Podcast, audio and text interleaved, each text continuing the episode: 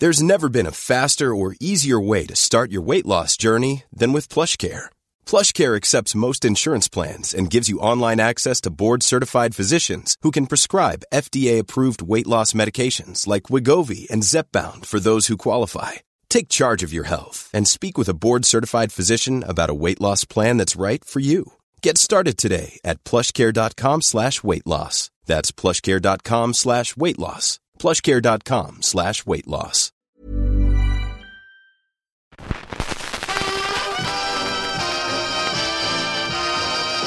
Good morning.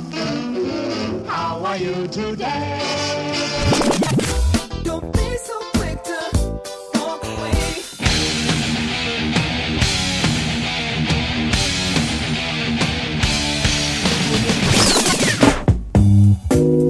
Spotzol, le podcast des cyclistes aventuriers, épisode 29, ici Richard Delhomme. Aujourd'hui, je discute avec Pierre-Arnaud Lemagnan, fondateur de la marque Chirou et compétiteur très très très expérimenté. Vous n'allez pas vous ennuyer dans cet épisode, car en plus de détailler le processus de création de l'un de ces beaux vélos, Pierre-Arnaud révèle quelques clés utiles sur la géométrie et le comportement d'un vélo, mais également l'importance du confort et comment améliorer ce dernier. Pierre Arnaud évoque la Silk Road Mountain Race ainsi que la Hunt 1000, donc la traversée des Alpes australiennes, mais également la Highland Trail 550. Vous pourrez donc retrouver les récits de Pierre Arnaud et de l'ami Florian dans le numéro 1 de Spotzol Magazine. Le lien est dans les notes du podcast. En parlant de récits, vous trouverez dans les notes les récits de Nathan et de Gauthier, respectivement en bikepacking à travers les Ardennes et une épreuve gravel en Bretagne. Bizarrement, je n'ai jamais pris le temps de vous parler des récits alors qu'en fait c'est le cœur de Spotzol. À la base, Spotzol c'est une plateforme de blogging pour les cyclistes, ce qui signifie que chacun est libre de publier et de diffuser le récit de son périple. Et cela sans aucune distinction de niveau, de genre, de performance ou autre. En gros, vous dites ce que vous voulez, il faut juste que ça se passe sur un vélo. Pas besoin également de me demander l'autorisation, je ne refuserai jamais un récit. Techniquement, je dois juste faire un clic pour valider, mais c'est vraiment purement technique. Et donc c'est vraiment ça Spotzol en fait. Lire, rouler, partager nos expériences et s'inspirer les uns les autres. Cela fait maintenant un an que Spotzol est en ligne et vous avez maintenant accès à une centaine de récits, donc allez jeter un œil, ça vous donnera des idées. Et si on enchaînait sur l'épisode du jour? Sans plus attendre donc, Pierre Arnaud le Magnan. Allô, allô? Allô Pierre Arnaud, tu m'entends? Ouais, je t'entends là, ça marche. Pas Eh de bah dis donc, eh bah c'est cool. Tu m'entends bien là? Ah mais je t'entends comme si tu étais à côté de moi alors que tu Eh es ben, moi- probablement moi, à l'autre bout du monde. À 12 heures d'avion, ouais, c'est exact. Ah bah c'est pas le bout du monde alors. 12 heures, C'est qu'est-ce pas que c'est tout à fait le bon Ouais, c'est 24 le bout du monde. Ouais, bah ouais, quasiment tu reviens à ton point de départ, c'est un peu nul ou alors Ouais. moi si je Euh. pars de Paris pour vraiment faire un long, il faut que je m'arrête à La Rochelle en fait. Donc euh, c'est un peu bête finalement. Ouais, après tu prends un vélo et tu rentres. C'est un petit peu inutile. Voyager, voyager autant pour atterrir à La Rochelle, ça sert à rien. Il vaut mieux s'arrêter à Hong Kong et passer te voir. Exactement, exactement. Bon, tu vas bien? Eh mais ça va, et tu sais quoi, ça va hyper bien. Et pour un truc absurde, tu connais toutes Ouais. mes, t'as que, bah, tu connais toutes mes galères avec le matériel. Tu sais que je suis, je suis pas hyper bon avec ça. Et ben Ouais. hier et ce matin, j'ai monté pour la première fois mes pneus tubeless en moins de 5 minutes, Oh, bravo. sans aucun bien ça. accro. J'ai enlevé mon pneu, Ouais, ouais. J'en ai remonté un, j'ai mis du liquide, j'ai gonflé à la pompe, ça a claqué. J'ai regardé ce matin, la pression était toujours là. Ouais. Donc je vais Ah ouais, il y a des fois ça marche bien. Ah mais là Il y a des euh, fois ça marche bien. Ouais, ouais. Puis il y a d'autres fois ça marche moins bien. Ça dépend. Porosité des pneus, euh, etc., etc. Ça, Ouais. ça dépend. bah, ça là en tout cas, ça a été vraiment euh, très très facile à la main, un petit coup de, de démonte pour en- pour enlever le pneu mais vraiment Ouais. très léger sans forcer Ouais, et pour le monter euh, à la main. J'ai même pas eu besoin de forcer, ni besoin de mettre de chiffon, de gants ou même d'eau savonneuse. Rien du tout. Ouais, ouais. Ouais, ouais, c'est bien ça. Donc euh, j'ai hâte d'essayer avec mes autres roues, euh, parce que là c'était les roues du VTT, donc des FSA euh, carbone. Ouais. Et puis j'ai vraiment Ouais. hâte d'essayer avec les alchimistes, qui ont l'air un petit Ouais. peu plus ajustés. Et dans les deux cas ce sont des hookless, donc euh, c'est cool. C'est vraiment cool. Ah. Bon alors Pierre Arnaud, est-ce que tu peux te présenter, s'il te plaît, parce que tu, on- je sais que tu viens des Ardennes, mais est-ce que tu peux rentrer un petit peu dans le détail sur bah, qui es-tu, ton parcours pro et comment tu as, tu t'es mis au vélo? Eh bien, euh, bon, ben, je m'appelle Pierre Arnaud Lemagnan. Alors, malgré effectivement un nom à consonance euh, bretonne ou normande, euh, je suis né dans les Ardennes, effectivement. J'y ai, ai grandi. J'ai étudié, euh, j'ai fait en- ensuite un, un diplôme d'ingénieur euh, en design industriel et en matériaux, avant de, de partir en fait en, en Nouvelle-Calédonie. Pour faire mon service militaire là-bas, après avoir été à Hawaï, puisque j'ai un gros background en, en voile, c'est mon premier sport. Mhm. J'ai commencé euh, dès l'âge de 8 ans. Alors c'est vrai que dans les Ardennes, on se demande un petit peu pourquoi, mais bon voilà, il y avait un lac juste à côté de chez moi et, et je suis un peu tombé dedans. Peut-être que c'est mes origines euh, proches de la mer qui sont remontées à la surface et euh, c'est ça aujourd'hui que je suis petit et j'étais j'étais en équipe de France de, de voile. Ensuite, j'ai fait beaucoup de, de, de planches à voile et quand je suis euh, arrivé effectivement à Hong Kong, puisque j'habite à Hong Kong, je me suis mis à refaire du, du gros bateau. Euh, et donc en parallèle, bah, bien sûr, je, fais- je faisais du, du, du vélo depuis que je suis tout petit aussi également. C'était Mhm. plus, on va dire, en, en dilettante. Euh, c'est mon père qui m'avait acheté un vélo. On faisait du vélo de route ensemble. J'avais un petit Peugeot orange. Euh, trois vitesses, je crois, ou huit vitesses, je sais plus, un, un truc- comme ça, un vélo en acier que j'ai toujours d'ailleurs, qui est quelque part pour moi. Et, euh, et donc j'ai toujours fait du vélo comme ça pour euh, pour m'amuser. Et en fait, j'ai re- redécouvert le vélo quand le VTT a un peu décollé, on va dire, quand j'habitais à Hawaï, quand je faisais du windsurf à Hawaï. Euh, on s'est acheté des vélos avec des copains et on, on allait, on montait sur le volcan, enfin on se faisait monter à l'époque euh, en voiture euh, sur le volcan Haleakala Mhm. et on profitait de la descente euh, qui faisait, il y avait 3000 mètres de dénive, donc c'était quand même agréable euh, dans la matinée. Et puis euh, l'après-midi, on repartait faire du windsurf, donc c'était c'était la belle vie. Euh, puis j'ai continué quand j'ai habité en Nouvelle-Calédonie également euh, à faire ça. J'ai jamais arrêté à- de, de, de faire du vélo en parallèle de la voile, mais c'était pas pour la compétition. Mes compétitions étaient plus sur la voile et le vélo c'était un peu en fait pour le pour le fond. Mhm. Et puis pour, pour s'amuser, c'était plus le côté le côté fun. Et en fait, euh, donc moi j'habite à Hong Kong maintenant depuis, ça va faire 25 ans, hein, j'ai 51 ans aujourd'hui. Et euh, j'ai commencé à faire du raid aventure il y a une quinzaine d'années maintenant à peu près. Et euh, je me suis dit tiens, euh, je, fais, je faisais je faisais des planches à voile, je fabriquais beaucoup de pièces en carbone. J'ai fait ma première planche à voile quand j'avais 13 ans. Donc euh, le carbone, je suis un peu aussi tombé dedans euh, depuis depuis longtemps. On a un gros atelier euh, à la maison sur tout un tas de techno, donc euh, je me suis amusé aussi avec la, la fibre de carbone. Et euh, après avoir fabriqué pas mal de pièces de kitesurf, de windsurf, etc. euh, à mon, euh, suite à mon installation à Hong Kong, euh, j'ai décidé de commencer à faire mes, mes vélos euh, pour moi et, et mes copains avec qui je courais en raid aventure. Donc ça a commencé par des vélos en, scandium, en aluminium, en tout suspendu, en hardtail, etc. Et puis euh, fait ça pendant quoi, 3-4 ans. Et j'avais, euh, moi j'ai en parallèle une, société de, trading industriel, euh, donc où je fais des pièces pour l'automobile euh, européenne, pour le, bâtiment, enfin tout un tas de pièces qui tournent autour de la, de la transformation des, des métaux, des thermoplastiques, etc., etc. Et je me suis dit tiens, peut-être que bah, comme je- le carbone était en train de décoller au niveau des vélos, que je connaissais bien le carbone, je me suis, j'étais localisé quand même dans un endroit à Hong Kong, on est tout près des usines qui sont Mm. soit à Taïwan, soit en Chine. Euh, ça me paraissait quand même assez pratique et c'est là où j'ai décidé de lancer Chirou. Donc ça c'était en 2009, ça fait donc tout juste 10 ans aujourd'hui que la, que la marque existe, voilà. Et donc on avait euh, le, le- DNA, l'ADN de la marque, c'est c'est c'est c'est le raid aventure. Donc le raid aventure, euh, qu'est-ce que c'est? Bah, c'est le c'est le bikepacking ou l'ultra endurance, mais avec du kayak en plus, avec du hiking, avec de l'escalade, avec de l'orientation, avec euh, avec tout un du rafting, avec tout un tas d'autres sports qui y sont euh, qui y sont ajoutés. Ouais. Donc euh, moi j'ai toujours aimé faire ce genre de, de pratique. Ça se faisait en, en- groupe, hein, à quatre, par équipe de quatre avec une cuisine. Donc j'ai fait beaucoup beaucoup de courses euh, là-dessus. J'ai monté un team assez vite avec euh, des gens qui sont devenus aujourd'hui des, des, vrais amis, euh, qui ont été euh, donc deux fois champions du monde en 2011 et en 2013 de raid aventure, expédition. et bah, ça a été une chance un petit peu pour, pour moi pour lancer la marque dans, dans ce milieu-là. Donc très vite, on a équipé pas mal de, de teams sur le, le, segment, mais ça reste quand même un petit peu un, un secteur de niche. Mmh. Donc après, on a, on a dérivé euh, naturellement, on va dire, un peu vers le Xterra, qui est un peu plus simple à faire, parce que c'est en équipe, c'est pas en équipe justement, pardon, et ça ne dure que euh, bah, deux heures et demie, quoi, euh, deux heures et demie, trois heures pour un parcours. Donc c'est plus facile à mettre en place pour tout le monde.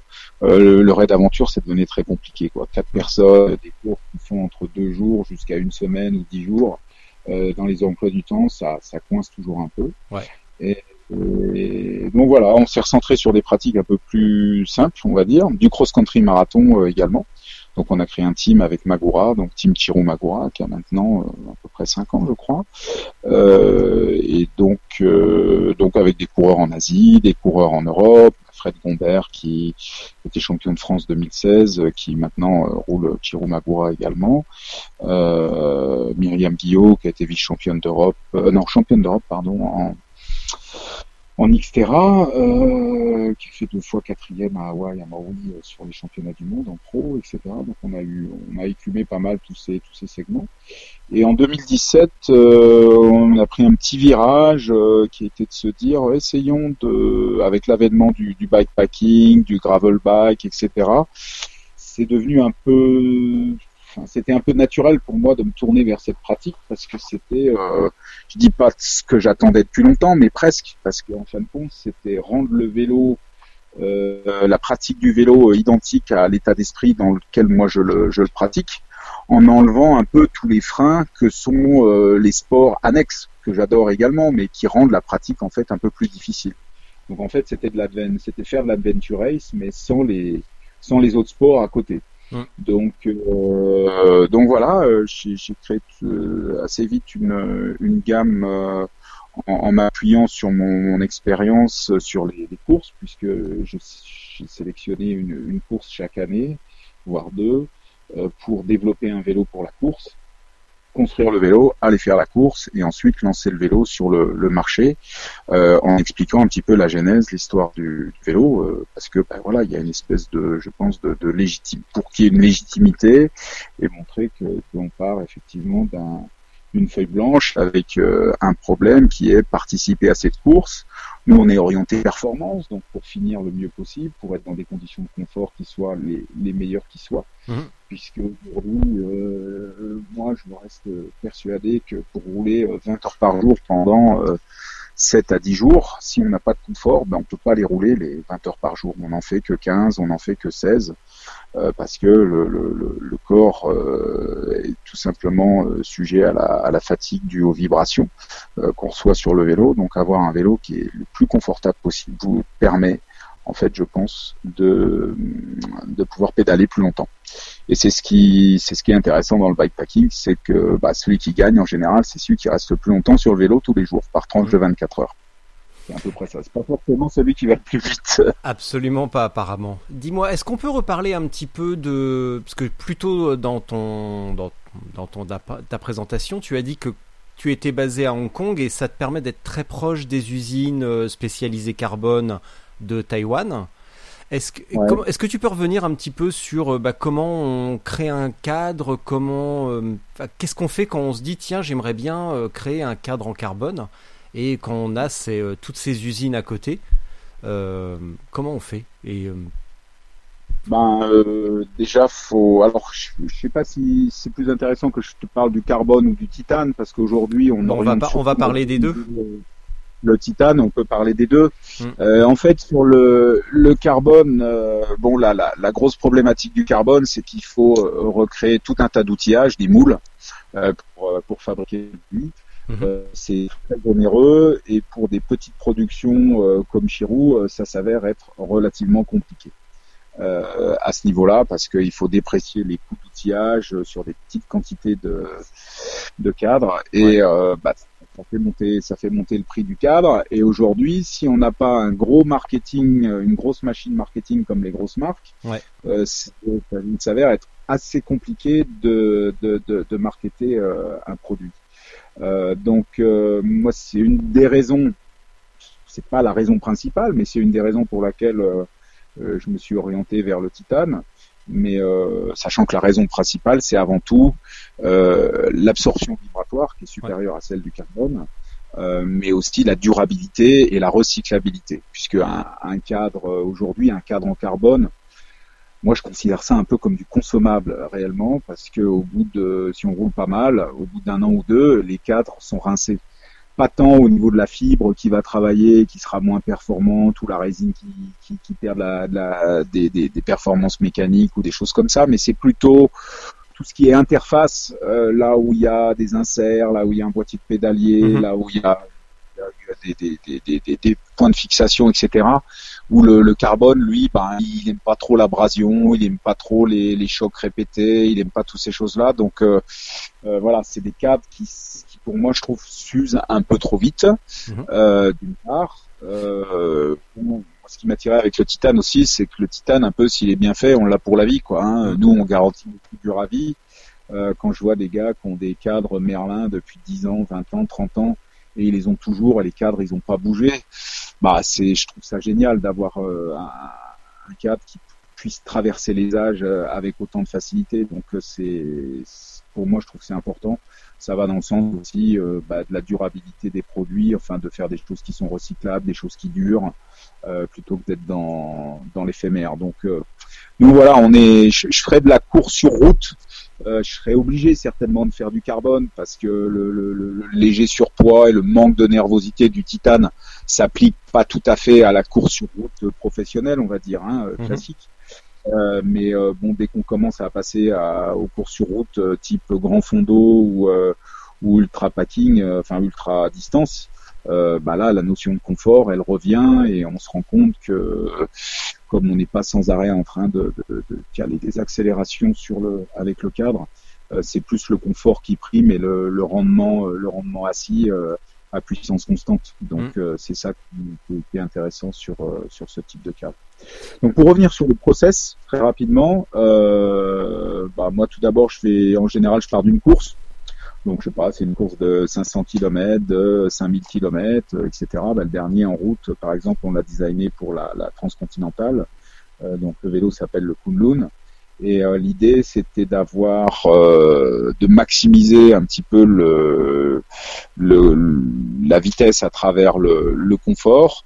Euh, donc, euh, moi, j'ai fait pas mal de tests avec déjà sur les pneus pour voir quel type de pneus on allait monter là-dessus. On a décidé, moi je trouve que là, un très bon compromis c'est de rouler en très longue distance avec du 32 mm euh, sur route, Mhm. relativement correct. On peut même monter euh, un petit peu au-dessus euh, si les, les routes sont vraiment en, pas bon état du tout. Euh, et puis dé- designer un, un vélo autour de ça qui va avoir ce qu'on appelle, en, ce que j'appelle en anglais du, de la vertical compliance. C'est donc du, du, du, du flex vertical qui va permettre en fait de donner euh, de l'absorption vibratoire, donner du confort quand on passe sur des, des aspérités de la route, des petits chocs, des petits trous, euh, qui vont permettre en fait de d'éviter d'avoir trop de vibrations qui remontent dans le dans le corps du du, du coureur, vibrations ou choc. Mm. Après il y a les, les chocs, euh, les vibrations euh, plus les fréquences qu'on veut essayer d'enlever. Là c'est ça va, ça va être la, la, la matière, les capacités intrinsèques du titane à filtrer les vibrations. Et puis après, sur les chocs, ça va plus être le design des tubes, la forme des tubes, la façon dont ils sont positionnés, etc. Où on va essayer d'utiliser le flex du tube, euh, plutôt que sa capacité anti a- il y a eu un petit, euh, il y a eu une petite coupure à- sur ta dernière Ah. phrase. Tu parlais de forme des tubes et orientation des tubes et un dernier truc. Oui. Alors la forme des tubes et, et- et la façon dont on les, on les utilise Ah bah la, la, sur le vélo cette qui phrase ne veut pas passer fait, parce qu'on a euh, été coupé encore. plus ou moins les, les. D'accord. ouais, elle vient de la, de la partie, euh, euh, de la partie euh, intrinsèque euh, du, du- de, de la matière, en fait, du titane, qui lui naturellement va, va absorber les vibrations. Voilà. Donc une, une fois qu'on a ça de fixé, bah, on va fixer une géométrie. euh, alors en général, euh, pour le premier, les premières géométries des protos, moi j'aime bien aller jouer un peu sur les extrêmes. Euh, C'est-à-dire, j'essaye de, de, de pousser certaines euh, certains angles ou certaines dimensions euh, dans leur euh, dans leurs limites Mhm. euh, pour voir un petit peu euh, vers quoi je peux faire tendre le comportement du, du vélo. Et ensuite, je le, je le fais tester. Donc, je le teste moi. Euh, je le fais tester par d'autres personnes aussi, que ce soit des journalistes ou euh, des collègues qui roulent avec moi, euh, des gens du team, etc., pour avoir une idée de fond.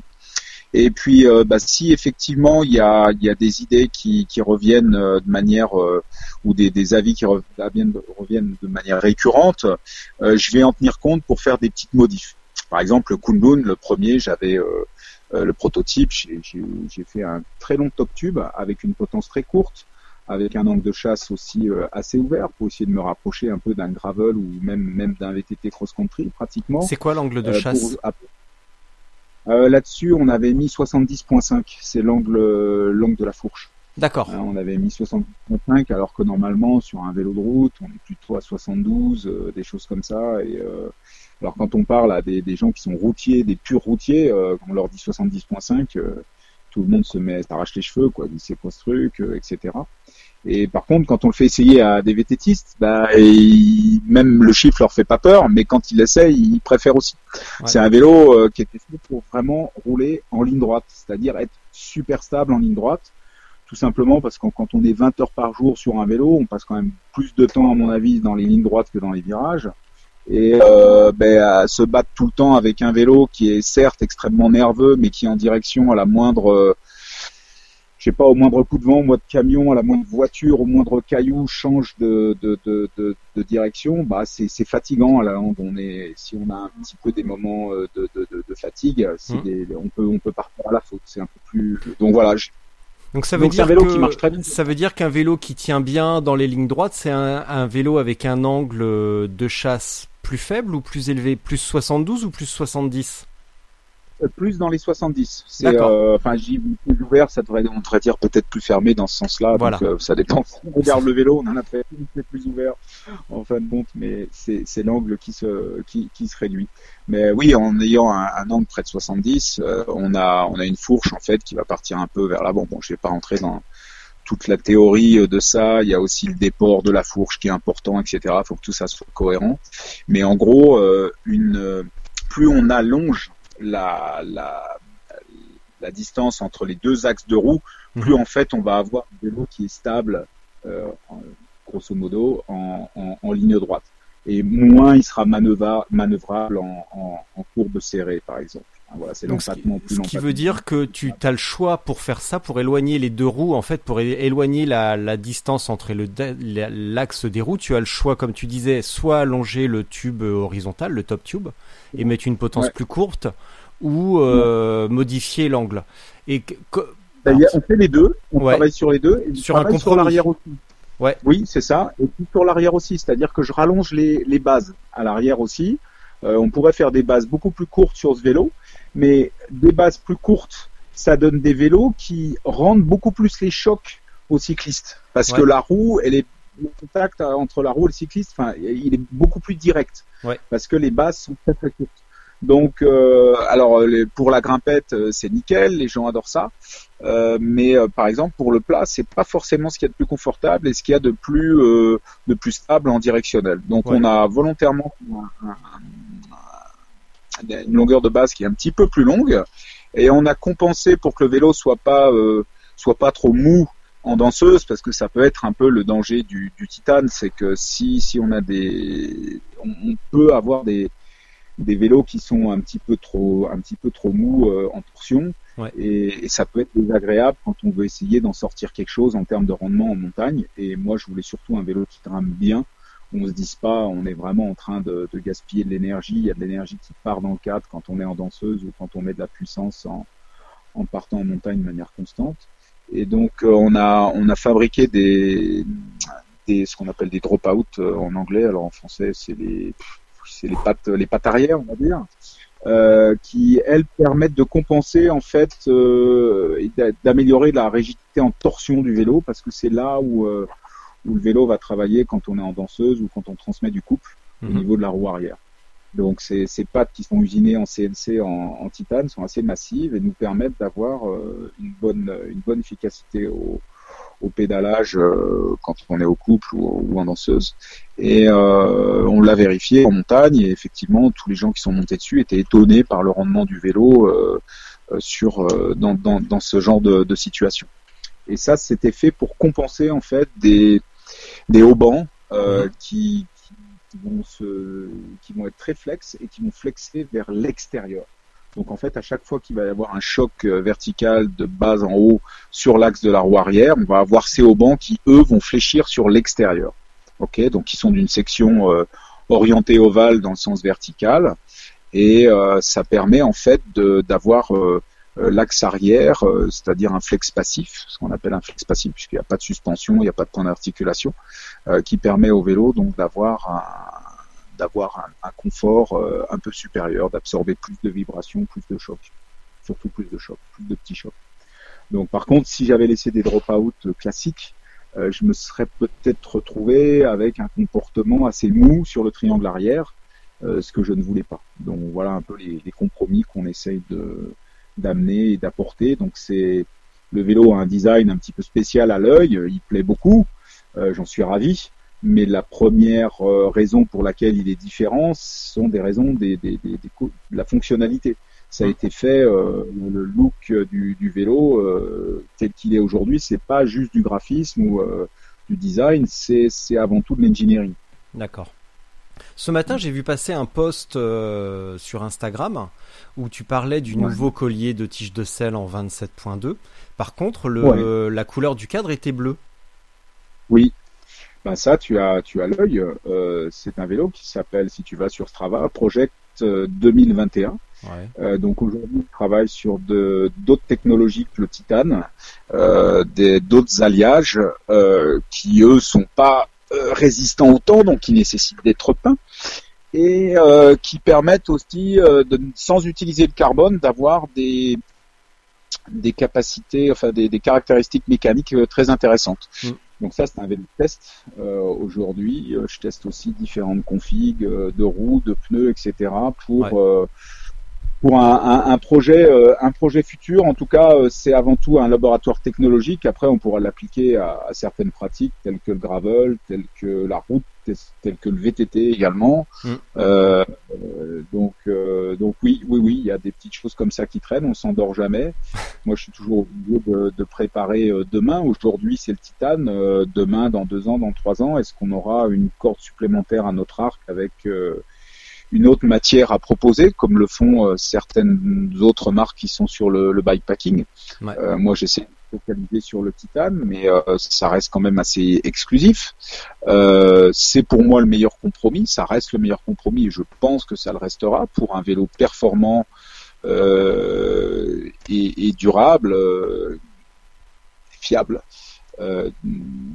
Pendant encore beaucoup beaucoup d'années. Je ne vois pas vraiment d'autres matières qui pourront venir le concurrencer.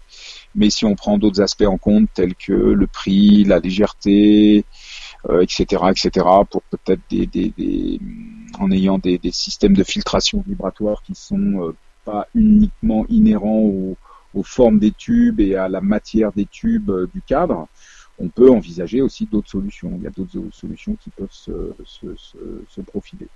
Est-ce qu'il y a, euh, on pourrait dire, euh, titane et titane? Est-ce que le titane, c'est une matière, euh, entre guillemets, ou une source de, de matériaux universels, ou est-ce qu'il y a des alliages Est-ce qu'il y a différentes qualités de titane?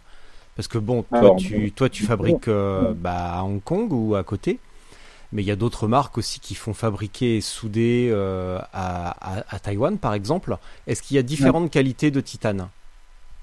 Alors, bien sûr, le, le titane, bon, on le trouve sous différentes formes. On peut le trouver en plaque, on peut le trouver en tube, etc. Donc déjà, les, les grades de tubes et de plaques, et en termes de résistance mécanique, etc., sont pas du tout les mêmes, et en Mhm. composition chimique également. Euh, donc euh, nous, on travaille avec du grade 9 en tube. C'est aujourd'hui ce que la majorité des, des, des- des usines vont, vont, vont utiliser parce que ça se soude bien, ça se déforme bien. On fait également dessus nous, du formage à froid. Donc on a des tubes en double épaisseur, triple épaisseur, on a des sections ovalisées, etc. Donc ça, ça nécessite tout un tas euh, d'outillages. Et je dirais que, bon, euh, hormis le fait qu'il faut avoir un bon fabricant de tubes, à la base, c'est-à-dire un- quelqu'un qui a une stabilité dans la composition chimique, dans les, le respect des caractéristiques mécaniques, etc., le taux d'impureté euh, dedans. Et euh, hor- hormis ça, c'est ensuite euh, le premier, la première étape, ça va être le travail à froid du tube pour le mettre en forme avant soudure. Euh, là, il peut se passer tout un tas de trucs. Euh, C'est-à-dire qu'on peut, par exemple, en déformant un tube, je, je prends l'exemple des bases, euh, nous, nos bases, elles sont euh, checkées par ultrason sy- une par une avant assemblage. Parce qu'on sait qu'il peut y avoir des fissures internes qui se créent au moment où on va faire le formage à froid de ces pièces-là. Sur les plus gros diamètres, on n'a pas le souci. Mais sur les petits diamètres et avec ces épaisseurs-là, euh, les déformations sont telles qu'on joue avec les limites de la matière et que la matière, à certains endroits, elle peut, on va avoir un écrouissage, mais si on déplace, euh, dépasse le point d'écrouissage, on peut avoir un, un crack qui se, qui se crée, une fissure qui se crée, qui ensuite va se, va se propager. Mhm. Donc, ce qui est très important, c'est la, c'est la mise en œuvre du tube, comme on travaille avec déjà. Euh, après, donc, bon, sur le titane, on fait pas de traitement thermique. Euh, c'est pas comme sur l'alu ou l'acier en général. Enfin, sur la- l'acier, ils sont, ils sont déjà faits.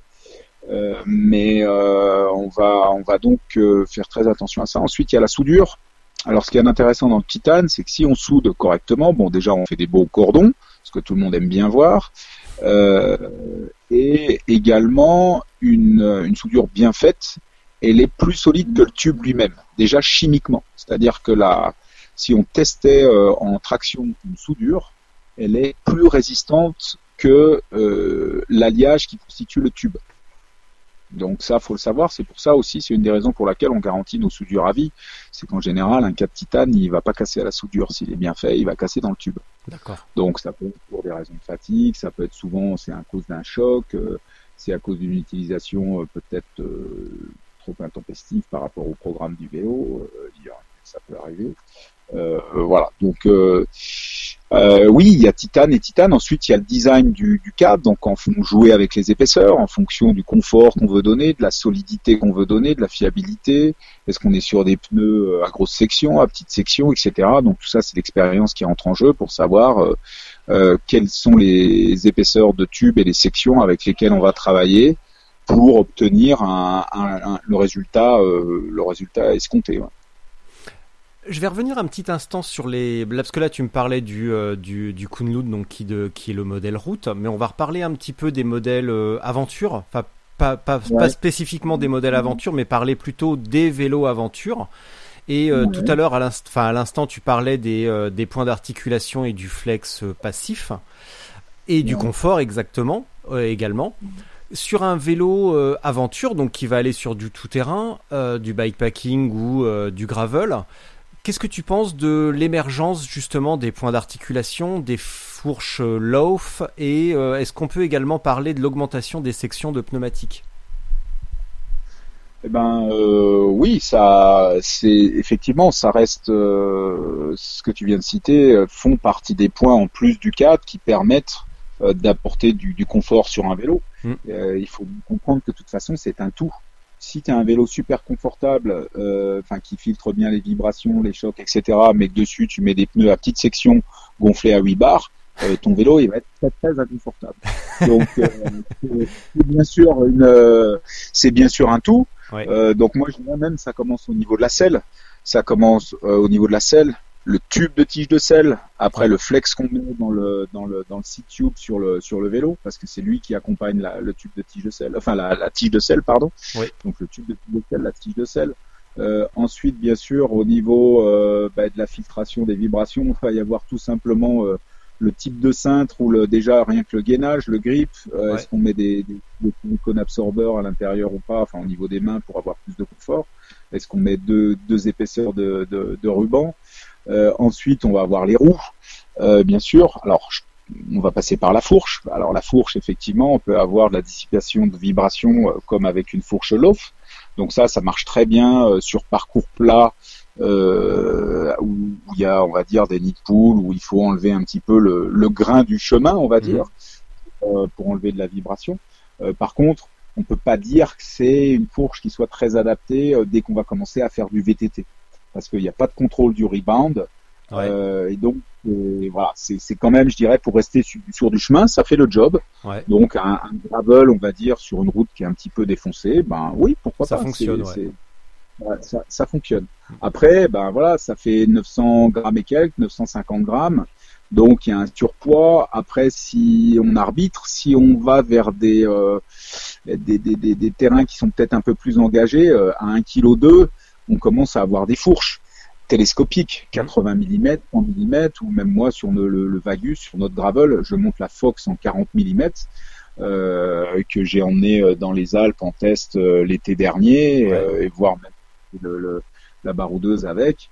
Euh, bon, on atteint nos limites, c'est sûr, sur des chemins très défoncés du sud de la France.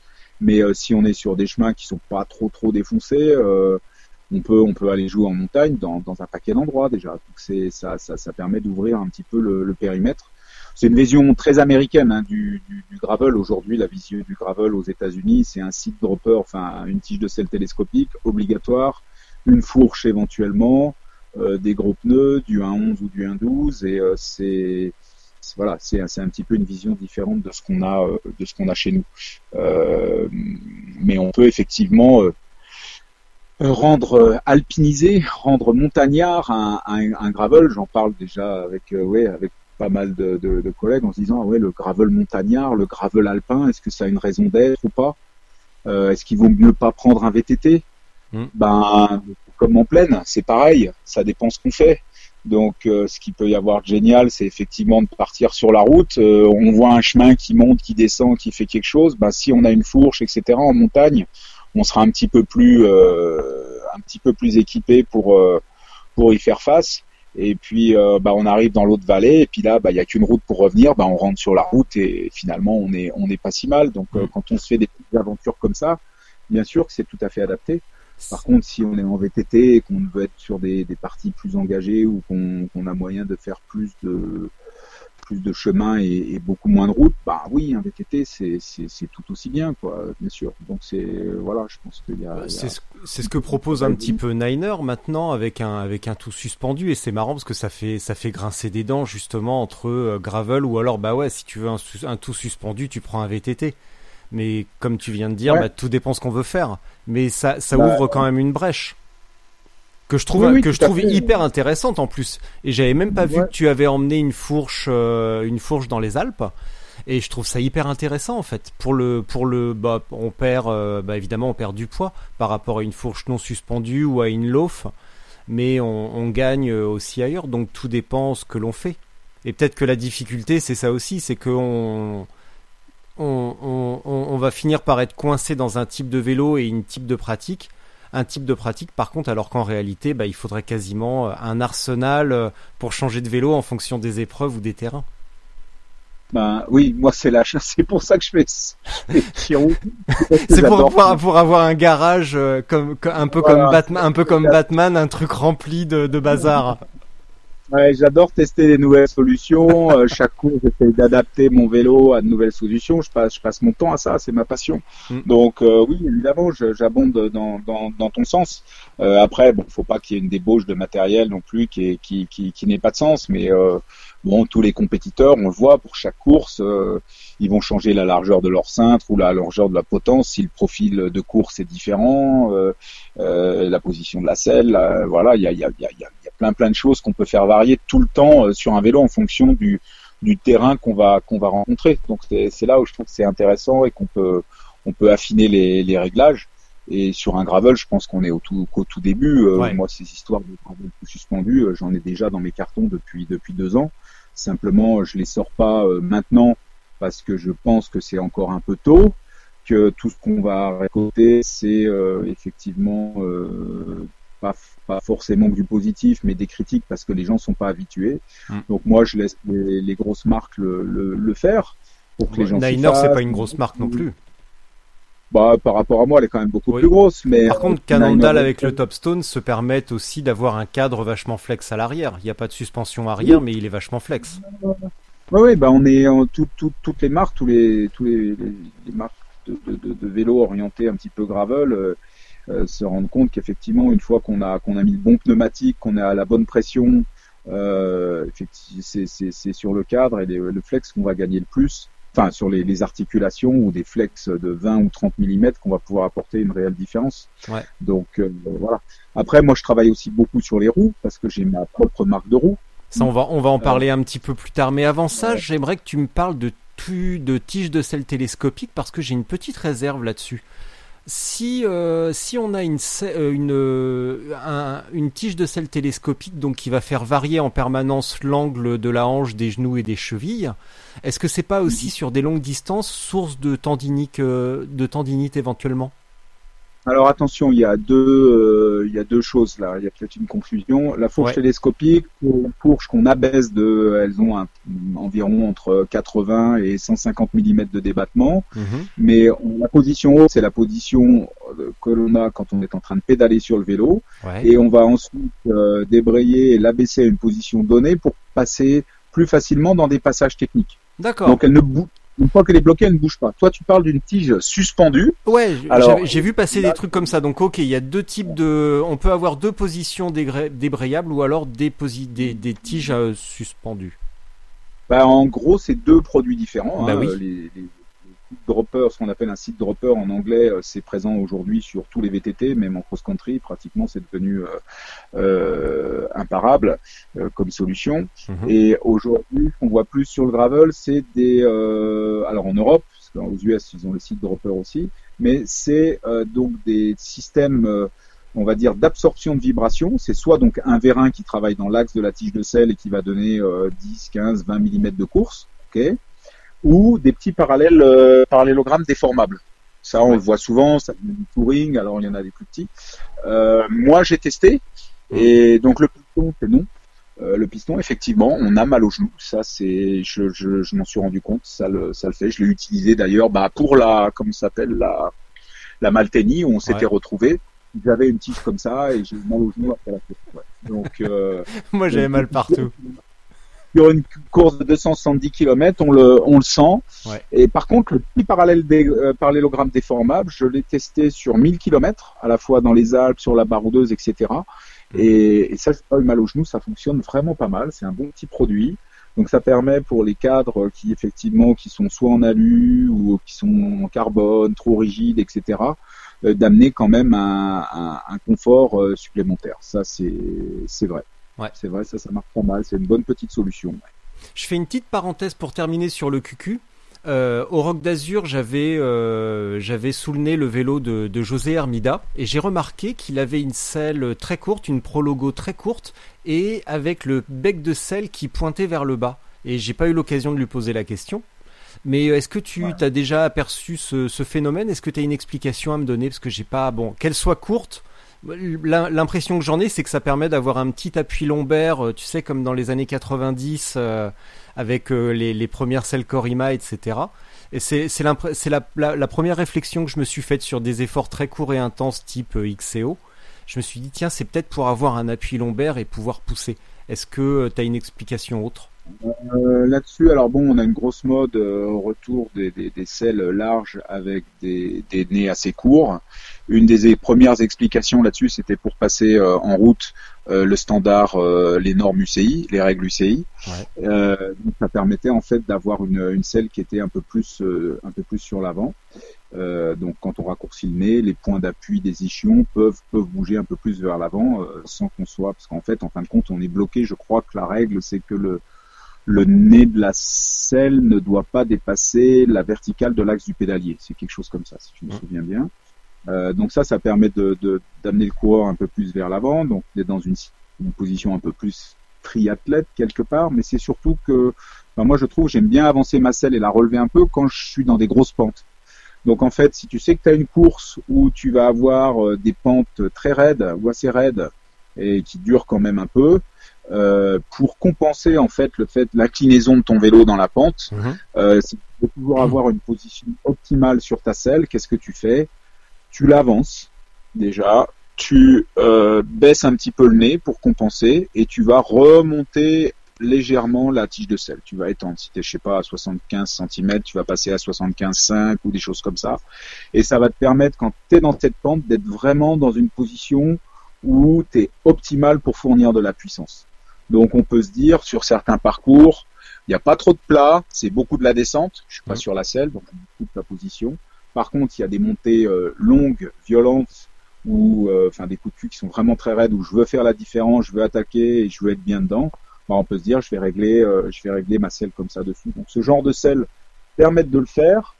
Euh, moi, j'aime bien toutes ces selles effectivement assez courtes euh, et, et, et larges. En fin de compte, le nez de la selle, on s'en sert très peu. Hein. Ça Bah c'est oui. pas de c'est plutôt pour, euh, pour pour guider des fois l'avoir un peu entre les jambes, savoir où elle est et, et compagnie. Mais en fait, euh, si euh, demain tu coupes euh, 30 ou 40 mm à la, au nez de ta selle, tu vas pas t'en rendre compte. Mm. Si je te le dis pas, tu t'en rendras pas compte. Ouais. Donc euh, voilà, c'est ça, ça change pas grand chose, mais au- aujourd'hui, ouais, ces celles-là, elles apportent un, un assez bon soutien, on va dire, un assez bon appui. Et euh, bah, quand elles sont bien designées, effectivement, on est bien dessus. Ouais, c'est c'est plutôt pas mal. Donc je pense que lui, il l'avait configuré pour les, les, les radars du, du Rock d'Azur, très certainement. Hein, et peut-être que Euh, je pense que c'était des courses avant parce qu'il était, bon, c'était un vélo de, de démo pour euh, parce qu'il était encore sale, donc euh, c'était peut-être peut-être un, un, un vélo que- sur lequel il avait gagné peut-être une, une une course parce qu'il était encore Ah, sale. oui, oui, oui, Et c'est, euh. Et c'est c'est rigolo, mais je me suis quand même posé la question et j'ai pas, c'est dommage, j'ai pas eu l'occasion de lui Après, poser. style, hein, après, chacun est différent. Chacun aime euh, être avec une selle soit horizontale, soit un petit peu avec le nez levé. Ça dépend de la forme de la selle également, de comment Ouais. on est en appui dessus et, et comment on aime rouler. Mm. Euh, les gars qui sont des anciens routiers, en général, ils aiment bien être vraiment euh, assez bas sur le vélo. Euh, ils se fichent d'avoir trop de pression sur les mains. Euh, moi, en ultra-endurance, j'ai plutôt tendance à être relevé. Enfin, quand je vais partir sur une longue course, je vais plutôt tendance à, à me régler pour avoir une position assez droite sur le vélo, Mm. pour justement diminuer la pression sur les sur les mains, pour euh, pour pas avoir mal au pas avoir de compression au niveau des canaux carpiens, etc. Euh, Pour finir sur euh, l'avancement de la selle et euh, ce que tu disais, un début de position triathlète, j'ai posé la question il y a quelques semaines à un mec sur un, enfin un gars sur un salon, et il m'a dit que euh, bah, c'était aussi pour compenser les effets de la, tu sais, de la position un peu qu'on pourrait appeler la, posi- la position des années 80, très allongée sur le vélo. euh, la position à la Cyril Guimard, tout ça, très très très allongé, très très long, avec un angle hanche-tronc euh, fermé et qui générait justement la fameuse euh, maladie type euh, Pauline Ferrand-Prévot. Et donc d'avoir une selle plus vers l'avant, ça permet d'ouvrir et de moins avoir cette pression sur euh, sur le sur le bah, sur la pression sanguine au niveau du bassin en fait. Donc c'est Bah oui, oui, clairement. De toute façon, c'est toujours un arbitrage euh, entre être aéro au maximum. Mm. Euh, c'est plus important effectivement sur la route que que, Que- que en VTT, on va dire. Euh, donc euh, puis, puis en VTT, en pilotage, en position, effectivement, bah, si on est trop trop long, on est beaucoup moins agile, euh, Bah etc. Euh, c'est- moins pratique. Donc euh, je dirais que voilà, chacun doit trouver un petit peu son, son sweet spot, comme on dit en anglais, Ouais. pour pour là. Mais aujourd'hui, forcer les gens à être couchés sur les vélos, euh, bah, si c'est une course de 10 minutes ou euh, ou un- le record de l'heure sur un vélo de triathlon, pourquoi pas. Mais mais voilà, plus plus on est allongé, couché vers l'avant, moins on respire bien. Hein, ça c'est Mhm. clair. Euh, la circulation, effectivement, l'eau fermée, on va avoir les, les genoux qui vont venir taper sur le buste, euh, etc. C'est c'est pas une position qui est très agréable. On lutte, on dépense beaucoup plus d'énergie à, à maintenir cette position. Il faut avoir des corps euh, très très forts. Et voilà pour des gains en vitesse. Donc euh, bon bah dans les descentes, on sait les tenir parce qu'on pédale pas et les descentes euh, font pas trois heures. Euh, donc ça, ça ça ça joue. Et sur le plat, ben ouais, il faut essayer de trouver une, une position qui soit euh, justement euh, la plus la plus confortable possible, mais aussi la, la plus rapide aé- aérodynamiquement pour pour placer le le, le bonhomme euh, comme ça quoi. Donc ouais ouais non c'est jamais un, une solution simple sur route de trouver le la position qui est qui va vite et et, et qui qui qui, qui n'empêche pas les la, la, la circulation ou, ou la respiration. Si on parlait des roues, parce que comme tu as commencé à le dire, tu as également euh, une marque de roues, et quand on s'était parlé il y a quelques semaines, tu m'avais parlé d'un pas d'un mélange spécial, mais ou d'un carbone qui permet lui aussi de filtrer. Tu peux m'en dire plus? Ouais. Oui, alors en fait sur les roues, les roues ça reste euh, bon. Le, les roues c'est très important parce que c'est la composante dynamique du vélo avec le pédalier, euh, la chaîne, euh, la cassette, etc. Tout ça, ça tourne. Donc le poids et le comportement dynamique de ces composants sont super importants également. D'un côté, il va y avoir effectivement le cas, mais les, les roues, on peut vraiment modifier le comportement d'un vélo en changeant les roues, automatique aussi également. Euh, sur le carbone, moi j'avais un peu l'impression de ne pas avoir pu tout finir ce que je pouvais faire avec le, le carbone. Donc euh, et je pense que le carbone pour les, les jantes, ça reste quand même quelque chose qui est là pour rester et qui a un vrai, un vrai apport. Alors on fera peut-être des jantes en titane un jour, hein, euh, c'est faisable. Oui, c'est ce que j'allais te poser. Pourquoi ça n'existe pas des jantes en titane? Parce qu'on a alu acier carbone, mais pourquoi pas titane? Ça peut, ça peut se faire, mais ça coûte assez cher. Mais il y a des nouvelles technos qui arrivent. Ouais. Euh, on va pouvoir en faire, mais ça restera quand même de toute façon très cher. Ouais. Euh, pour, pour- mais bon, voilà. Euh, de toute façon, la, la roue, on peut effectivement contrôler euh, son, son comportement aussi grâce aux rayons. Donc il y a le rayon, la façon dont c'est rayonné, mais aussi la matière des rayons, euh, leur résistance à la traction, euh, donc les traitements thermiques, les écrouissages qui peuvent y avoir dessus, euh, mais également le type de matière. Donc euh, moi j'ai trouvé assez intéressant de jouer avec d'autres matières que, que l'inox ou l'acier sur les sur les rayons. Et donc on a sorti euh, à l'Eurobike en 2018 un jeu de roue avec des rayons textiles, des rayons qui sont en dynéma, qui en fait euh, ont une propriété super intéressante, c'est que ça peut absorber jusqu'à trois fois les chocs euh, donnés, euh, les chocs euh, par rapport à un, un rayon inox.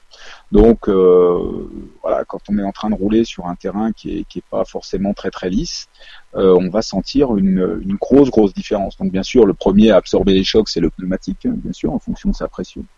Mais euh, le rayon, lui derrière, euh, va, va jouer un rôle aussi euh, très très important là-dessus. Et euh, on arrive à avoir un bon des roues plus légères, ça c'est effectivement la matière est très légère, donc ça c'est intéressant. Donc, on a des, des jeux de roues en gravel qui font euh, 997 grammes, donc aujourd'hui euh, ça reste euh, ça reste très léger.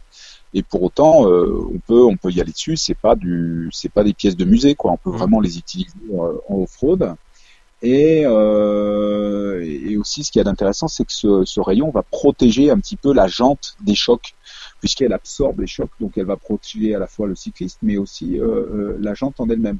Donc tout ce qui est phénomène de matage de l'écrou sur la surface interne de la de la jante carbone, on va aussi euh, l'améliorer euh, puisque a une absorption euh, des, des, chocs euh, grâce au grâce au rayon. Euh, donc on a on a également cette technologie avec une fibre cousine du Dynéma que l'on retrouve sur nos jantes qui elles vont permettre d'avoir un la résistance aux impacts donc projection de pierre etc mais aussi résistance aux impacts euh, radio c'est-à-dire un choc qui vont donc effe- effectivement donner plus de flex euh, radial à la jante au cercle pour qu'il puisse se déformer euh, sans casser et absorber de l'énergie Hein, voilà. Donc euh, bah, tout ça, il faut bien sûr garder le, le, le, le bon dosage pour ne pas trop perdre en flex latéral, parce qu'une roue qui est trop flexible latéralement quand on est sur des supports durs et rapides, ah, on peut se dire tiens c'est un petit peu mou quand même dans les appuis, dans les virages, euh, c'est c'est pas forcément des sensations qu'on aime, ou bien dans les relances ou des choses comme ça, ça peut consommer de l'énergie quand on est en, en danseuse ou donner des, des sensations de flou sur la partie arrière du vélo. Euh, mais je dirais qu'aujourd'hui, on est sur des, ouais, des solutions qui, qui, où ce phénomène est pas vraiment, pas trop présent. Donc, euh, moi, je, j'y vois aujourd'hui des avantages. Bon, effectivement, c'est plus cher. Mm. Euh, aujourd'hui, on assemble ces roues aux États-Unis parce qu'on veut que ça soit, c'est un matériau qui est au top du top et on veut que ça soit fait euh, de manière euh, impeccable. Euh, et voilà, donc c'est un petit peu cher encore aujourd'hui, mais je pense que petit à petit, euh, bah, on communiquera dessus, les gens s'y feront, nous on commence à en vendre un petit peu, euh, c'est c'est sur commande, et, et les gens qui en ont trouvent ça, trouvent ça effectivement super sympa, quoi. C'est c'est c'est assez génial. Question euh, un peu naïve, comment tu euh, sources ces matières en fait? Comment tu... euh, Enfin, c'est complètement naïf comme question. Euh, là, tu me parlais du dynéma, c'est ça?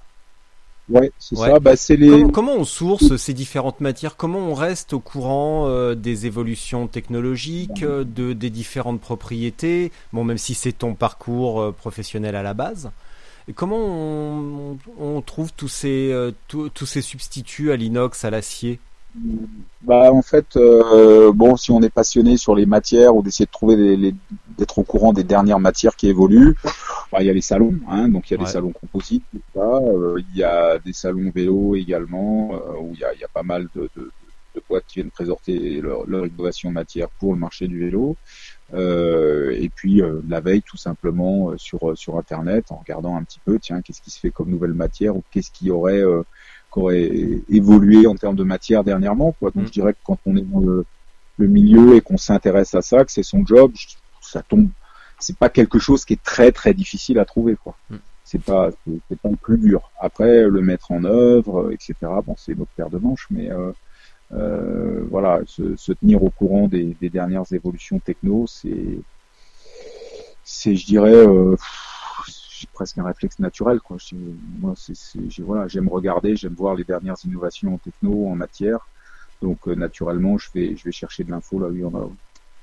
Est-ce que être basé à Hong Kong ou à proche aussi donc si proche de Taïwan, c'est quand même aussi une, une manière d'être proche de ces de ces nouvelles matières et d'être un petit peu à l'épicentre de euh, des changements technologiques sur les matières? Ou est-ce que ça se situe Ah, dans d'autres pays? Non, ça se situe plus dans d'autres pays. Moi, les innovations sur les matières aujourd'hui, elles viennent d'Europe.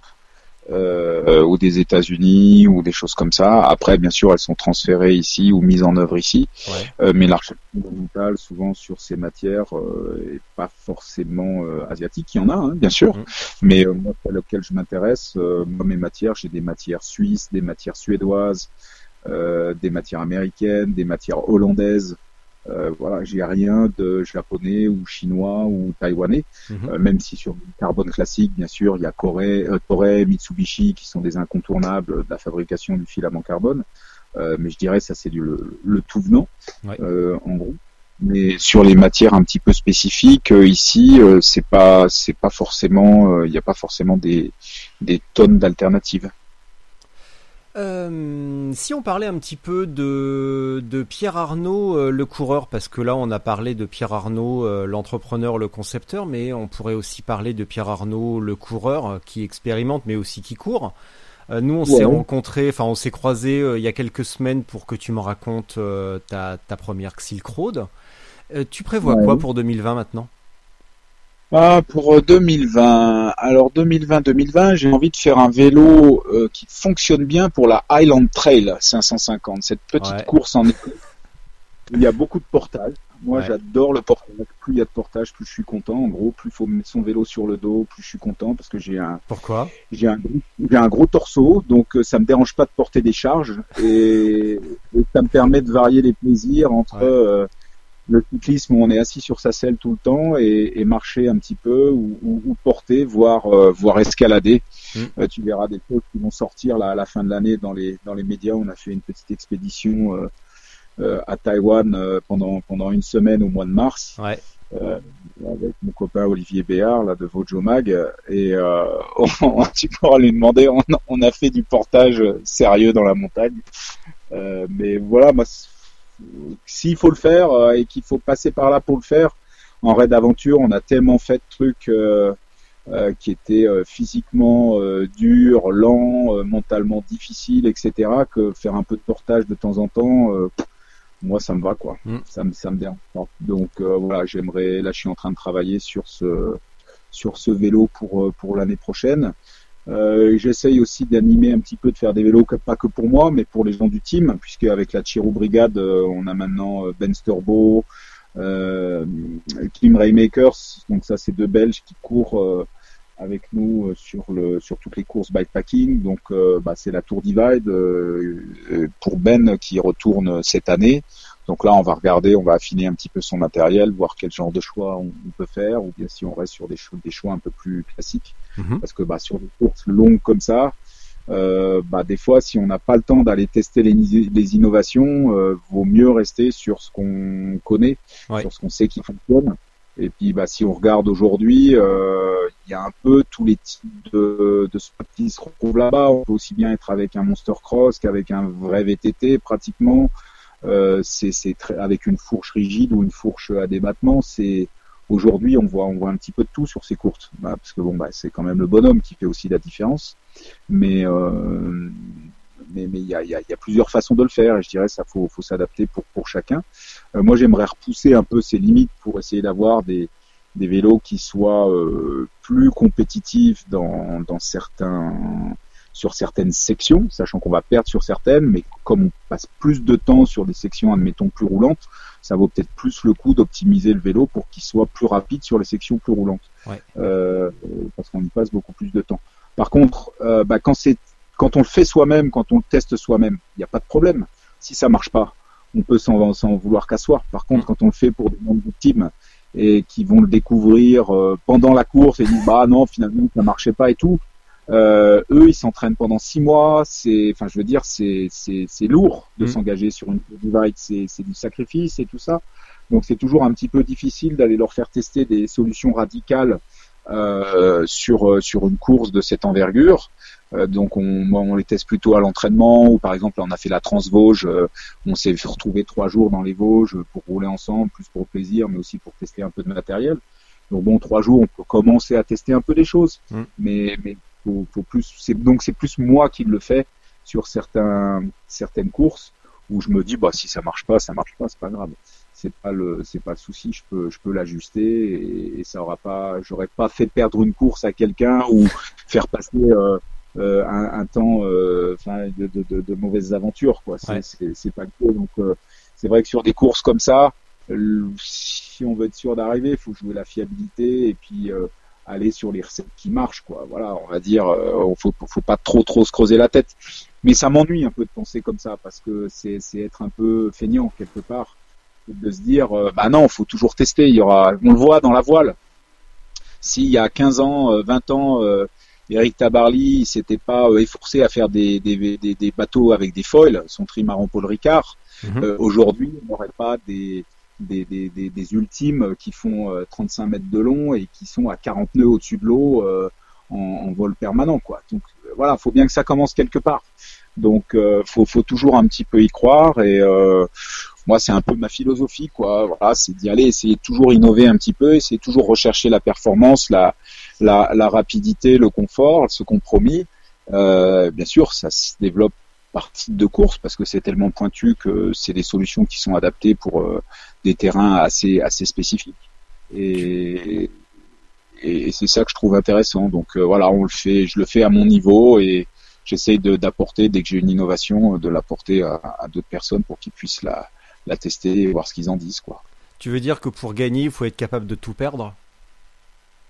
Ah bah oui, moi je pense. Bah, c'est comme en business, hein, c'est pareil. Si, si on on n'a pas perdu ou fait de grosses erreurs, on apprend peut-être moins vite ou moins bien, je sais pas, mais je veux dire c'est pas c'est pas un tabou de que de perdre ou de planter un truc. euh, on le voit sur les records. euh, les gars souvent ça casse dans n'importe quel sport, Mm. que ce soit en vélo, que ce soit euh, dans d'autres sports comme la voile que je connais aussi, mais euh, il, il faut casser. Si on casse jamais, euh, ça veut dire qu'on est trop loin de la performance ultime. La meilleure performance, c'est c'est un peu tout ça. Faut donc, mais voilà. Après, faut pas tout le temps non plus casser. Il faut Oui. le principal sur des courses, euh, c'est quand même d'arriver. Donc, euh, mais je pense qu'il y a voilà, le, le tout, c'est d'essayer de faire arriver le coureur, mais le plus vite possible. Donc, Mm. avoir une, so- une solution fiable mais qui lui est permis de, de gagner du temps par le matériel sur euh, les sections les plus longues, euh, là où il y a le plus de temps à gagner. Euh, après, effectivement, si c'est une solution qui demande d'être un peu plus fin en pilotage dans les sections techniques et que le coureur il n'est pas du tout technique et qu'il faut au contraire un vélo qui sécurise beaucoup dans le technique, bah, faut pas partir là-dessus parce Mm. que là il va partir à la faute, il va tomber, il va se faire mal et ça peut être la fin de la course. Donc euh, voilà, il y a toujours un il y a toujours un risque évidemment à sortir des sentiers battus. Il y a sans être, euh, euh, faut le faire sans être trop extrême, quoi. Ou en tout cas euh, le faire en, connaissance de cause. C'est-à-dire que si on a un vélo qui est peut-être plus rapide sur les sections très roulantes d'une tour divide, euh, sur les sections qui seront techniques, on ira peut-être un peu moins vite. Mais comme les sections techniques, il y en a peut-être que 15-20% du temps. Ben, quand on fait le, le décompte au bout, euh, on est peut-être gagnant. Tout à l'heure, tu disais qu'on voit euh, toutes sortes de vélos au départ de la Tour Divide ou euh, de plein d'autres épreuves d'ailleurs. Est-ce que c'est parce qu'on est aux prémices d'une nouvelle discipline et on est un peu en plein marasme au niveau du matériel et de l'expérimentation ou parce que vraiment euh, chaque personne est différente et que un matériel quelconque ne conviendra pas à un autre? Bah, je pense qu'il y a plusieurs facteurs en fait. Le premier, c'est que bah, le gars, il a un vélo et euh, bah, il n'a pas moyen de s'en faire un deuxième, même s'il aimerait en avoir un deuxième. Donc il Mhm. y va avec ce qu'il a. Ouais. Donc c'est déjà. Puis il y va avec ce qu'il a déjà roulé, donc il sait qu'il est fiable, il le connaît, Mhm. il connaît sa monture, il sait avec quoi il part. Donc ça c'est le premier facteur. Je crois que c'est pour euh, beaucoup de monde, c'est comme ça. Euh, et puis deuxio, euh, après, je crois que c'est la préférence personnelle. C'est-à-dire un gars sur une tour divide qui part avec une, un cintre droit type VTT ou alors avec un, un drop bar euh, type, euh, type gravel un peu élargi, aventure. C'est une histoire de choix perso. Moi, j'ai fait les deux.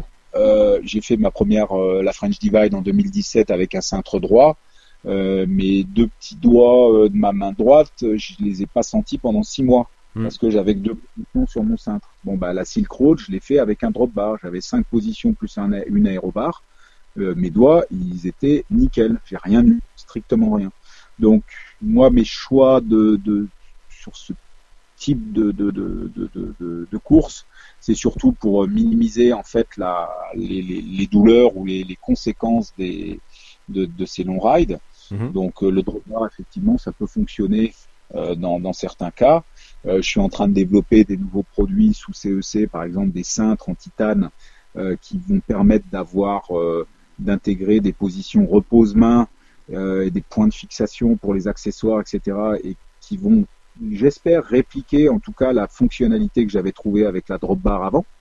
Et, et comme ça, en fait, on pourra choisir, les gens pourront choisir à, à la fois soit être en, en, en, flat bar avec une géométrie plus typée VTT, donc pour des parcours qui vont être peut-être euh, plus euh, plus engagés techniquement sur les chemins. Parce qu'on on est quand même plus à l'aise, c'est vrai, sur un cintre VTT que sur un cintre drop bar. Et puis bah, les parcours plus roulants où, où effectivement on va être capable des fois de descendre dans les mains dans les drops, d'être sur l'aérobar, d'être euh, au contraire peut-être un peu plus relevé, d'avoir plus d'ajustements en vertical sur le sur le cintre, euh, sur des parcours on va dire plus roulants peut-être. Euh, bah, un vélo comme ça justifiera plus quoi. Donc euh, voilà, il y a, y, a, y a beaucoup de parcours où les deux conviennent, hein, ça le fait. Hein, je veux dire, la Silk Road, euh, là, euh, tout le monde était en VTT, je crois pratiquement. Il y avait que Jay qui était encore avec un drop bar et qui a fini quatrième. Mais, mais en gros, euh, oui, que ce soit euh, VTT ou, ou, ou gravel, on peut s'en sortir un peu près de la même manière sur les parcours bikepacking euh, classiques, on va dire. Après, une Highland Trail, c'est beaucoup, faut pas y aller avec un drop bar parce que c'est un vrai parcours de VTT engagé. Mm. Euh, donc, euh, c'est, il n'est pas question d'y aller avec un drop bar sur ce genre de, de course. Tu retourneras là, Silk Road un jour, peut-être? Euh, non, non, pour plusieurs, pour plusieurs raisons. Je, je retournerai peut-être dans la région, Ouais. mais déjà, normalement, je ne fais, je ne fais jamais deux fois la même course parce Ouais. que je me dis qu'il y a tellement de courses que j'aurais pas le temps de faire dans ma vie que C'est pas la peine le d'aller deux fois au même endroit. Exactement. Donc euh, voilà, euh, j'ai fait la traversée de l'Australie, des Alpes australiennes, pardon, euh, en décembre l'année dernière. Voilà, la course est de nouveau là dans, dans, dans un mois. J'y retournerai pas, mais le même organisateur euh, va refaire une course en, en Tasmanie au mois de février-mars. Mhm. Euh, si effectivement c'est confirmé, j'irai. Euh, parce que bah, bon, la Tasmanie, je l'ai déjà fait, mais j'ai pas fait le coin où, où on va aller a priori. Euh, et donc, euh, donc je retournerai sur ce genre de choses. Euh, la Silk Road, euh, c'est effectivement une, une course où on a vécu, euh, j'ai vécu plein de choses sur, sur cette course. Euh, c'est c'est un événement qui est difficile, c'est c'est- c'est vrai, Euh, mais euh, je crois qu'il y a encore plein d'autres endroits à, à découvrir avec des courses euh, fabuleuses et, et même, je dirais, plus des explorations. Moi, ce qui m'intéresse peut-être un peu plus aujourd'hui, c'est de pouvoir partir un peu plus dans, dans, dans l'inconnu et se faire son propre, trip ou sa propre région à explorer en partant euh, entre, potes. Ça peut être une seule autre personne, ça peut être avec deux ou trois autres personnes, voire même des fois tout seul. Là, par exemple, à Noël, je vais rouler à Madagascar, euh, je vais, rouler tout seul, euh, et je suis, super content de, de ça à chaque fois. Et je fais des parcours en porte-pièces comme ça, un peu à la sensation, euh, pour aller rouler et découvrir des régions que j'ai pas, que j'ai pas encore euh, visitées euh, là-bas. Donc, euh, j'ai- j'aime bien rouler comme ça. J'aime bien aussi faire une ou deux courses par an. parce que c'est sympa, on rencontre plein de monde et tout, c'est quand même c'est quand même assez cool, ça fait aussi partie du boulot pour moi. Mais euh, faire de, de, de, de, ouais, de la baroude un petit peu et puis euh, explorer des nouveaux coins, euh, moi je trouve que c'est le côté aventure qui me plaît encore plus, quoi, parce Mm. qu'il y a, il y a pas forcément la pression du temps. C'est-à-dire qu'au lieu de rouler euh, 20 heures jour ou 18 heures jour, on peut rouler que 12 ou 15. Donc en étant euh, en étant pas stressé, en profitant de tout ce qu'il y a autour, euh, etc. Donc c'est euh, des fois bah, il y a des galères aussi de toute façon. Hein, euh, donc mais je trouve que c'est aussi super euh, super intéressant de faire des des trips comme ça quand la dimension aventure est présente. Euh, on va revenir sur un petit détail que on n'a pas, à mon goût, assez, assez abordé. Tout à l'heure, on parlait des roues, on a commencé à parler des sections de pneus, et j'ai l'impression que on se dirige vers une augmentation de la largeur des jantes et du coup par une augmentation de la section des pneus, notamment. euh, et donc, pourquoi?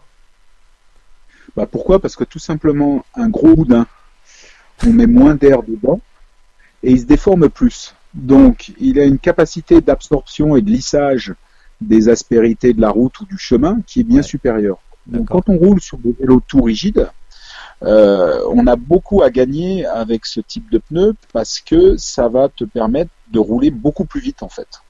Parce que tu es tu as un, un- un- on va dire une trajectoire euh, du, du vélo, des deux axes de roue du vélo, qui va être beaucoup plus horizontale. Tu vas être beaucoup moins soumis à tous ces petits euh, micro coups de frein verticaux qui sont donnés par les vibrations ou les chocs de la route à cause des aspérités. Et donc le pneu, lui, si tu l'as en plus grosse section et donc euh, que tu le go- il va être un peu à plus grosse section à on va dire euh, on peut le gonfler moins Mhm. il a une capacité à absorber tous ces chocs qui est bien bien supérieure. Donc moi je le vois là tu vois aujourd'hui euh, bah, je suis allé rouler euh, ce midi pour euh, pour faire des tests encore avec ce fameux vélo bleu. Et sur ce vélo bleu euh, je suis sur un parcours que je fais avec mes autres vélos de route endurance. C'est le parcours que j'ai testé pour le Kunlun etc et euh, j'utilise des, des roues en 27,5 Ouais. donc un diamètre Mhm. et je mets des pneus en 1.5 inch 1.5 inch euh, on est euh, je sais pas 38 mm quelque chose comme ça tu vois on est Ouais. on est très large Mhm. je les gonfle à 40 psi donc ça doit faire je sais pas 3 bars 3 bars et demi quelque chose comme Ouais. ça vraiment pas du 3 bars et euh, je fais du plat sur des routes avec un granulé euh, dégueulasse du béton tu Mhm. vois plein de virages des choses comme ça bah, comparé à mes, mon Kunlun et mes pneus en 32, euh, sur euh, 9 minutes ou 10 minutes de roulage, j'ai euh, bon là j'ai je crois que j'ai 40 secondes de différence, mais un je suis pas en forme, deux j'ai dû m'arrêter parce qu'il y avait une barrière de fermée. Enfin bref, j'ai l'impression de rouler euh, aussi vite avec. Hmm. Pourquoi? Parce que mon pneu, alors que je, je suis pas sur un 4 titane, donc j'ai besoin d'absorber plus de vibrations et, et- et l'énergie du, du, du, sol euh, par rapport au choc, etc. Parce que mon cadre, ce cadre-là est très rigide, Euh, donc je compense par les pneumatiques. Et en fait, on pourrait penser, oh mais la bande de roulement, elle va être trop large, ça va freiner, il va y avoir le frein aérodynamique, etc., etc. Oui, c'est vrai, mais le rendement, l'amélioration du rendement qui est donné par le- le- l'effet coussin, euh, absorption des vibrations qui est délivré par ce pneu, Mm. en fait, compense très largement euh, le frein mécanique et enfin le, le- la résistance au roulement et, et la résistance aérodynamique. Euh, la première fois que j'ai sorti le vélo, j'ai fait un KOM en descente euh, sur une des descentes techniques ici sur la route. Ah, je crois que j'ai vu passer ça. Je crois que je l'ai vu passer Ouais. sur sur Instagram. Ouais. Je crois que tu t'étais filmé un truc comme ça, une une Bah, descente ça, bizarre. pas celle-là, mais c'est encore une, une d'avant, mais, mais Ouais. celle-là, ouais, je suis à presque autant ou n'importe quoi, mais Strava a merdé au niveau du timing. C'est pour ça que je l'ai montré en, en vidéo, parce que si on le time et qu'on le regarde en vidéo, effectivement, euh, je l'ai le KOM, ou à une seconde près. Mm. Mais euh, en gros, je- sur ces descentes-là, j'ai un plateau de 38 à l'avant, donc je peux pas pédaler. T'imagines comment on mouline avec un 38 un 50 à l'heure, on est à 120 RPM, c'est même pas la peine. Donc c'est avant tout de la recherche de position de vitesse et puis surtout pas toucher les freins. Mm. Et pas toucher les freins en virage, ben t'as intérêt à avoir des pneus et un grip euh, dans lequel tu as confiance. Oui. Et euh, tu as quand même plus confiance en- sur un grip avec des pneus de 38 mm qu'avec Ouais. des pneus de 23, Mm. hein, si on prend l'opposé. Donc euh, voilà, c'est tout la différence, elle est, elle est juste là. Après oui, peut-être que aérodynamiquement c'est moins aérodynamique, certes, Par contre, euh, bah, j'ai moins besoin de freiner dans les virages, j'ai moins de voilà, j'ai ça ça va euh, ça va ça va très très vite. Donc euh, c'est aussi une solution. Euh, moi je suis je suis complètement euh, dire partant sur sur avoir une section quand même relativement plus importante sur route que ce qui se pratique aujourd'hui. Mm. Moi, mon pneu classique en route, c'est 32. Euh, oui, il y a des gens qui je roule, euh, ils ont jamais mis un pneu au-dessus de 25 mm. 32 pour eux, c'est euh, c'est des martiens qui font ça. Donc euh, voilà, moi j'ai une approche qui est déjà très large sur les pneus, ça me dérange pas. Et après en VTT, euh, je suis plus comme on est, euh, on fait souvent, on met souvent des, des pneus de VTT sur les vélos euh, pour faire des parcours type la Tour Divide, Mm. euh, où euh, 70% du temps on est sur des pistes super roulantes en gravillon des États-Unis. Euh, là, on se dit que d'un pneu de 2.2 en section avec des picots, on peut peut-être passer à quelque chose de plus performant. Mm. Sans que ça pète, sans que ça, voilà, il faut que ça, faut que ça puisse fonctionner aussi à peu près dans les passages où c'est tendu euh, techniquement, où il y a de la neige, où il y a de la boue, etc. Donc l'arbitrage, il est pas simple, mais euh, mais mais il y a, il y a certainement des, des gains à faire euh, à faire là-dessus. Si on parlait un petit peu de, euh, de l'ambiance euh, vélo, bikepacking, gravel et euh, tout ça en Asie, parce que récemment j'ai discuté avec Guillaume Schaeffer qui est le co-organisateur de la Japanese Odyssey. Et ils ont Ouais. commencé en 2015 et il me disait à ce moment-là une des raisons pour lesquelles on a eu autant de facilité à démarrer cet événement au Japon, du nord au sud du Japon, c'est parce qu'il n'y avait pas de, il n'y avait pas d'événement bikepacking, alors que le vélo est extrêmement populaire depuis euh, bien longtemps, sous une forme euh, peut-être un peu extrémiste, euh, vintage euh, à la japonaise. C'est quoi l'ambiance au niveau de ces épreuves-là euh, en Asie au sens euh, large, euh, comme tu peux le voir? Ah, c'est au sens large ou plutôt au sens étroit, c'est-à-dire qu'il y a presque rien.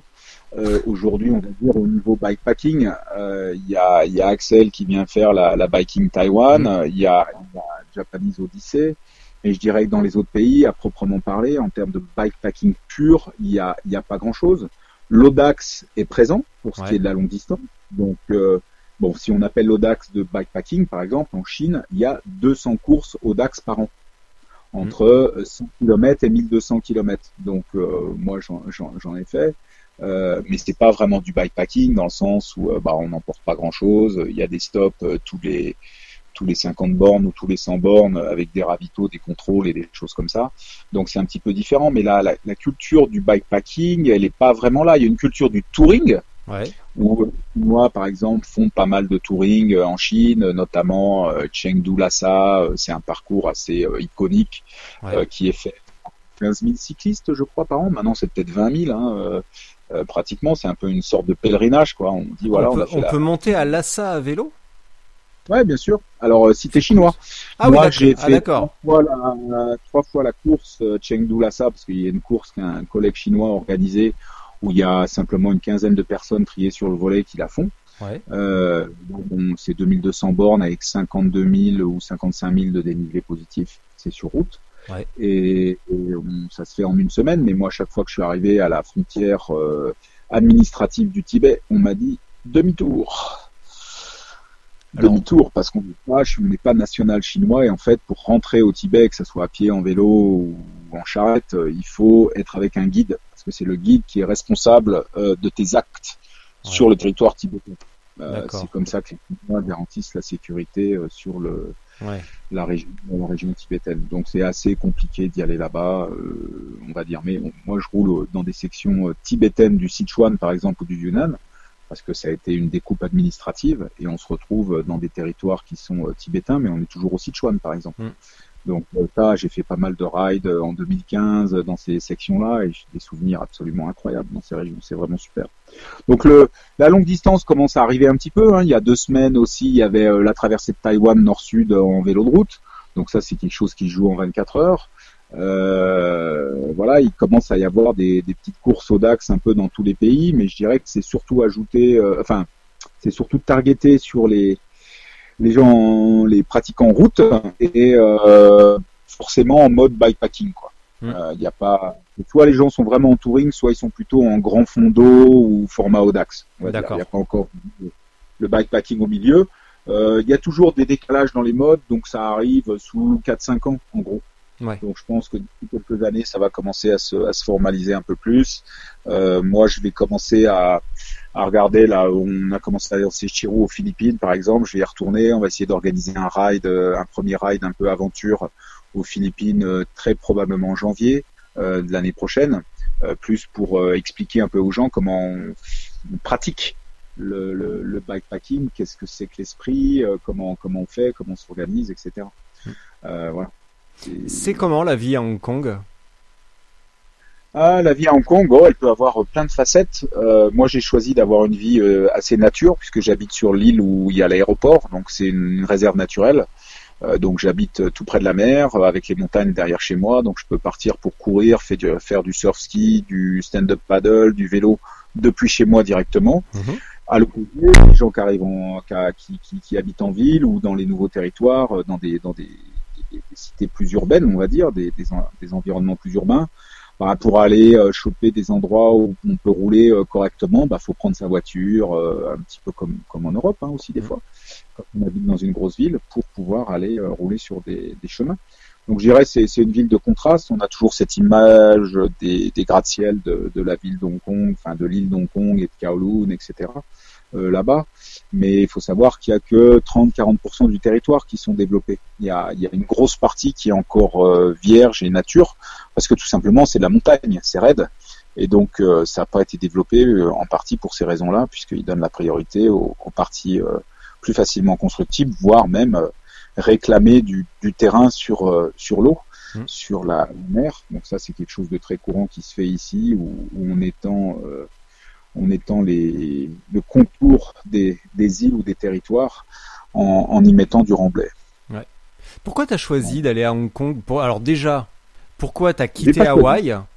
Quand même, hein. ça j'aimerais bien que tu me dises, parce que s'il y a un endroit où j'ai envie d'aller, il y a deux trois endroits où j'ai envie d'aller, mais notamment l'Afghanistan, et je pense que je vais m'asseoir sur ce rêve euh, pendant encore très longtemps, et Hawaï, beaucoup plus facile.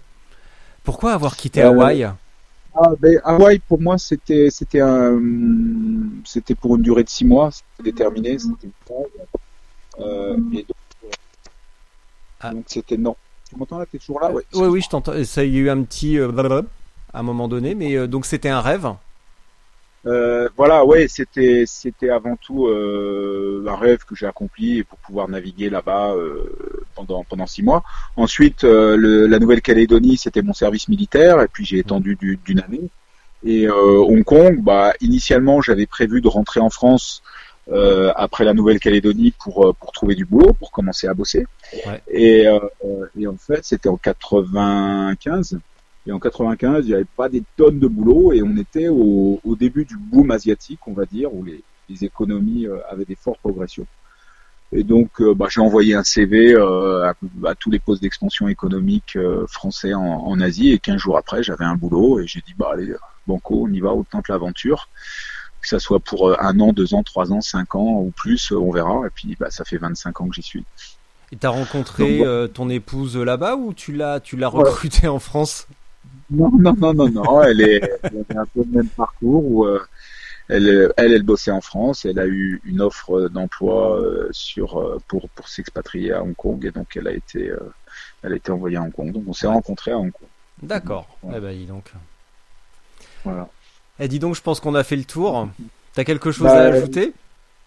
Écoute, euh, oui, il y en a tellement de choses à ajouter. C'est vrai, c'est vrai qu'on pourrait, on, on pourrait faire un épisode parce que tu vois, on a couvert, bah tu le sais, on a couvert vraiment qu'une micro partie, mais on n'a pas parlé de préparation, on n'a pas parlé d'équipement. Ça fait une heure et demie et pourtant on a abordé que la superficialité euh, des choses, si on peut dire.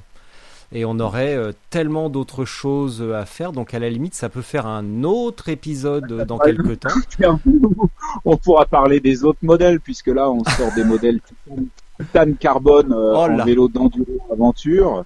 Donc ça c'est une petite corde euh, à mon arc que j'aime bien parce que j'adore le milieu alpin Ouais. et, et le côté aventure. Et donc là ce qui a ce qui a super excitant en milieu alpin, c'est de se retrouver de monter une montagne comme on peut, que ça soit euh, en vélo, en poussant, en portant, peu importe, pour pouvoir euh, bénéficier derrière de, de sentiers euh, somptueux en descente Mm. et donc avoir une machine qui est capable de les de les prendre et en délivrant de la joie, on va dire, c'est-à-dire en, en se battant pas avec la machine, mais justement euh, en, en, en pouvant euh, dévaler à toute allure en, avec un, un bon gros débattement, bah c'est c'est aussi le pied ces trucs-là. C'est un petit peu comme ça que les Américains pratiquent, une partie de bikepacking euh, euh, montagnard. Hein. C'est avec des gros vélos, avec 140 mm de travel, ils mettent des bagages là-dessus et puis ils partent vraiment à l'aventure dans des dans des régions euh, assez assez hostiles. Et bah, c'est un, côté que je vais commencer à développer aussi pour me rapprocher un petit peu des du mountain bike et de l'exploration. Donc c'est quelque Ouais. chose qu'on pourra aborder plus tard. Donc tu vas, tu vas, tu vas devenir un fournisseur de plaisir en fait. Ouais, pardon. Euh, moi, je vais te laisser un petit instant. Je vais aller, euh, bah, je vais aller pisser, tout simplement, comme d'habitude à la fin des épisodes, et je vais te laisser pour la minute de solitude. Donc, tu dis ce que tu veux, tu fais passer le message qui t'intéresse, tu dis ce que tu veux. Voilà. Euh, à la fin de ta minute, soit tu raccroches parce qu'il commence peut-être à être tard chez toi, ou alors on se, on se reparle un petit instant. C'est comme Bah, tu je vais veux. pas faire une heure- je vais essayer de pas faire une heure de solitude. Je vais regarder. et je vais Bah voilà. Bon, en tout cas, je reviens dans un instant, et puis si tu es encore là, et ben, on rediscute un petit instant après. Et puis voilà. Et si ce n'est pas le cas, eh bien, merci pour euh, le temps consacré. C'était encore euh, très très intéressant, et je doute pas qu'on refera certainement un épisode pour reparler de plein d'autres aspects. Ça, c'est quasiment certain. Donc, euh, merci, et peut-être à tout à l'heure. Prie. Ok. Bon, alors c'est le début de la minute de solitude. euh, que ça doit être la minute de silence. Peut-être, peut-être pas. En tout cas, euh, bah, ça a été un plaisir d'échanger un petit peu sur euh, tous les sujets divers et variés qui tournent autour du vélo et du bikepacking. Si vous êtes resté jusqu'au bout de ce long interview, effectivement il y a peut-être des, des points où on s'est euh, un petit peu écarté trop longtemps, mais si vous avez le temps, c'est pas, pas, pas un souci. Euh, bah, n'hésitez pas à m'envoyer des messages si vous voulez avoir d'autres questions, euh, enfin d'autres réponses ou d'autres. euh, si vous avez d'autres questions à poser, je me ferai un plaisir d'y répondre, soit par Messenger ou, ou autre chose. Mais en tout cas, euh, voilà, ça fait ça fait plaisir de pouvoir partager sa, sa passion et, et d'en parler. Et on, on continuera dans cette direction. On fera toujours au mieux. Voilà, en tout cas, merci à toi, Richard. Euh, J'espère que ça se passe bien aux toilettes pour toi euh, et que tu vas revenir bientôt. Moi, par contre, il est bientôt 8 heures pour moi et les petites interruptions qu'il y a eu, c'était mon épouse qui m'appelait pour rentrer à la maison et aller manger et voir mes enfants. Donc, euh, je me dirige vers chez moi et je quitte le bureau. À très bientôt à tous et euh, surtout, n'oubliez pas de pédaler cette année. Ciao